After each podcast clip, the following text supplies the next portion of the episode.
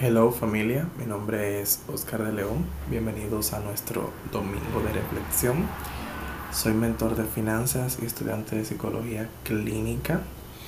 En nuestro podcast trabajamos diferentes temas que nos apoyen a tener una buena gestión financiera y también una buena gestión emocional. Como ustedes saben, estamos en el mes de febrero, así que agárrense que venimos con un tema muy interesante y son los cinco lenguajes del amor. Este es un libro que lo escribió Gary Chapman y aquí él como que recoge eh, varias informaciones que nos permiten tener luz sobre cómo cada persona se siente amada, sobre cómo cada persona se siente bien cuando se realizan diferentes acciones que no necesariamente tienen que ver con dinero. Y por eso lo quiero traer a, colación. Porque a veces no tenemos como los ingresos para poder hacer ciertos regalos en el momento, porque estamos enfocados en alcanzar otras metas, como pareja o como equipo. Entonces cuando tenemos el conocimiento que voy a compartir en este momento, podemos realizar ciertos regalos, ciertas acciones con las cuales la persona se sienta bien sin tener que incurrir en gastos muy elevados. Este escritor propone que cada individuo tenga una forma única de expresar, de dar y recibir amor. Y esto es lo interesante. Cada persona da amor como quiere recibir. Me explico. Si tú quieres palabras de afirmación, tú das palabras de afirmación. Si tú quieres actos de servicio, tú das actos de servicio. Pero lo interesante de todo esto es que la persona a la cual yo le doy palabras de afirmación tal vez quiere actos de servicio. Y eso esté trayendo situaciones en las relaciones que estamos construyendo. Puede ser de pareja o puede ser de amistad. Hay una experiencia que yo tuve en octubre del año 2023 con mi esposa. Nosotros hemos estado enfocados en lograr ciertas metas como matrimonio, como pareja. Entonces, en ese momento, yo no tenía como disponible los ingresos para poder hacerle un regalo. Wow. Hablando con dos amigas mías, un saludo para ellas. Hola Ru, hola Yoli. eh, ahí dialogando y eso, por eso es bueno hablar con, diferentes personas porque tu, mentalidad se expande. Ella me decía, no, Oscar, pero no hay que hacer muchas cosas. Oye, sí, dije, ah, sí, pero mira, pero es verdad.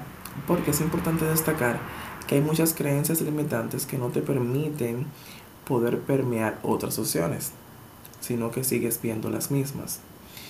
Entonces me dijeron, mira, se puede hacer algo sencillo, no sé, se puede hacer esto.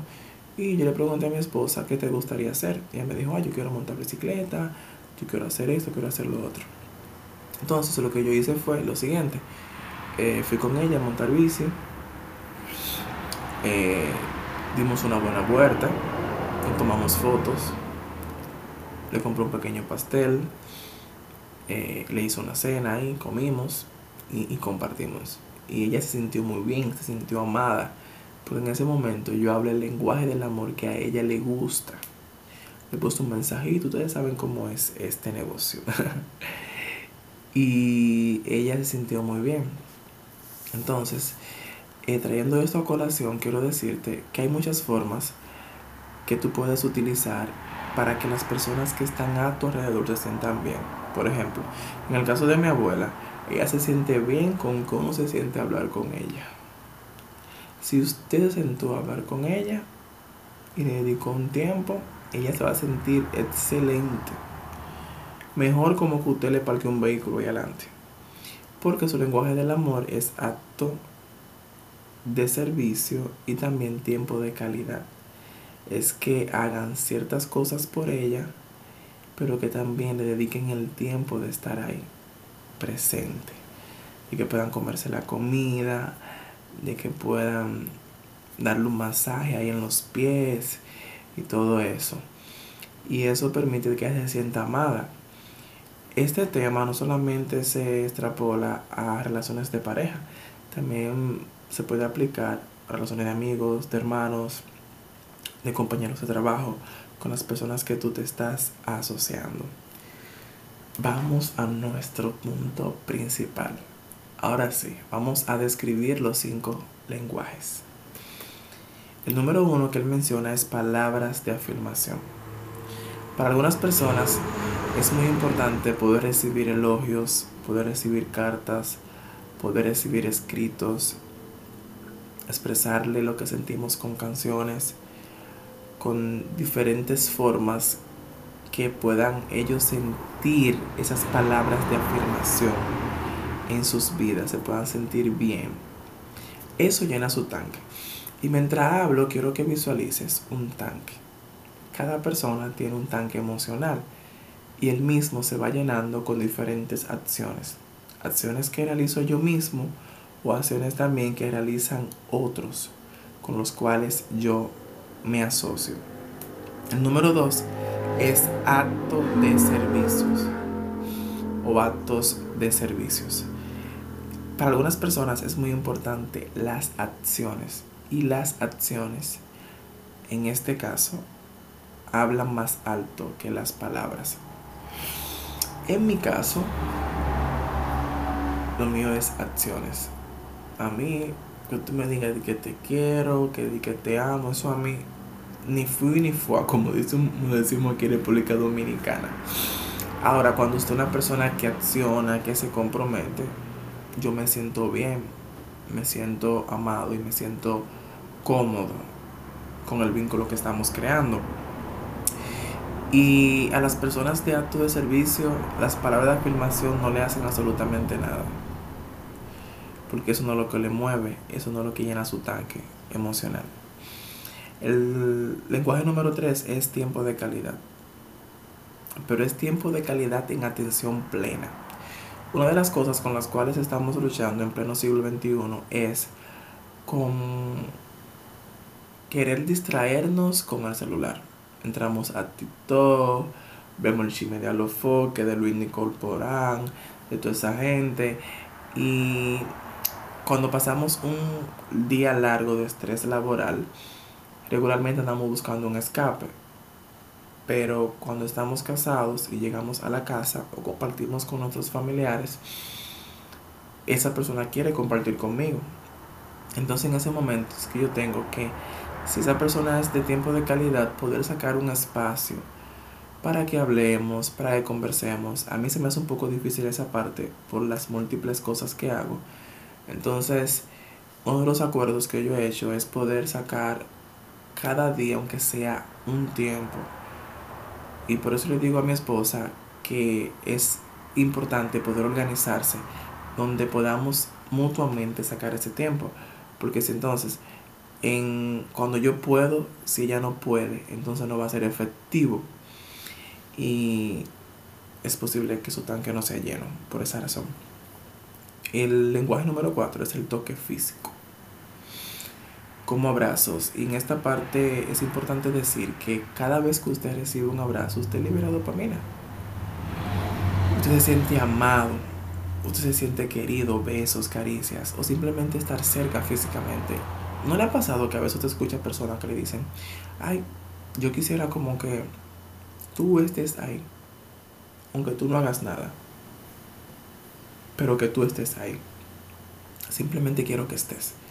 No digas nada, solamente quiero que estés ahí. Porque se siente bien con que te puedas sentir cerca, tu calor, el toque físico, uno que otro beso. Ahí ustedes saben cómo se da el negocio.